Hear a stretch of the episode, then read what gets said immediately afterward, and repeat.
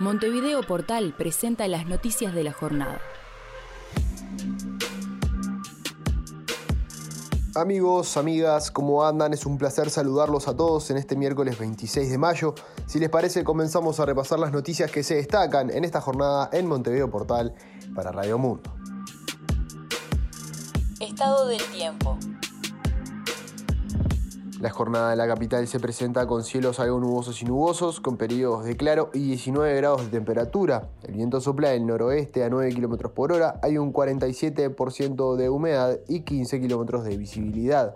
En el resto del país, los cielos se presentan de la misma forma, con temperaturas que varían entre 21 grados más al norte y 18 grados, sobre todo en el sur y sureste del país. Noticias nacionales se realizó el sorteo reglamentario para asignar los cupos por el programa de empleabilidad estatal, oportunidad laboral, también conocido como Jornales Solidarios, en la Intendencia de Montevideo. En rueda de prensa, la intendenta Carolina Cosa informó que la comuna decidió ampliar los cupos para los colectivos más vulnerables. Con respecto a los colectivos afros, la ley establecía un 8% y se aumentaron un 50%, llevándolo a 12%, dijo la intendenta en relación con los colectivos con discapacidad aumentaron de un 4% a un 8%, mientras que los colectivos trans duplicaron de 1% a 2%, destacó COSE. La jefa departamental informó que se sortearon 4.000 jornales solidarios y la lista estará publicada en la web de la comuna. Además, a los beneficiarios les va a llegar un SMS o una llamada donde se les indicará cuándo y dónde se tienen que presentar para comenzar la capacitación. En el departamento de Cerro Largo se conformó una comisión departamental de tránsito que está integrada por representantes de la salud, de la educación, del Ministerio del Interior y la sociedad civil. Entrevistado por Informe Nacional de Radio Uruguay, el intendente José Yurramendi dijo que se apunta a la reorganización del tránsito y llevar adelante campañas que contribuyan a tener un mejor tránsito y por ende cuidar la salud de la gente.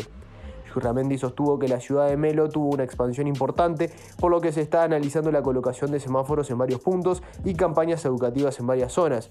En ese sentido, el intendente dijo que se busca exigir normas, educar y tratar de ordenar el flechado de las calles. El casco es uno de los temas y no le vamos a esquivar al tema, es uno de los temas y va a estar sobre la mesa, explicó al ser consultado sobre la fiscalización del uso del casco para motociclistas en el departamento, algo que actualmente no es obligatorio usar. El cierre de la cosecha de arroz para la zafra 2020-2021 arrojó valores históricos de productividad con un rendimiento promedio de 9.400 kilos por hectárea. La Asociación de Cultivadores de Arroz informó que el área cultivada fue de 143.247 hectáreas que se dividieron en 23% al norte del país, 34% en el centro y 43% en el este. El presidente de la asociación, Alfredo Lago, dijo a Montevideo Portal que el rendimiento pasó de 8.600 kilos por hectárea en la zafra anterior a 9.400 kilos en la cosecha recientemente terminada. También eh, para esta última zafra, producto de una mejora en los precios por mayor demanda a nivel internacional, el valor del arroz uruguayo tuvo una mejora del 20% en 2020 y del 15% en el primer trimestre de 2021. Se recuperaron 7.000 hectáreas en el cultivo, pasaron de 136.000 a 143.247. Internacionales. El presidente de los Estados Unidos, Joe Biden, ordenó a las agencias de inteligencia de su país que le informen en los próximos tres meses sobre si la COVID surgió por primera vez en China de una fuente animal o de un accidente de laboratorio.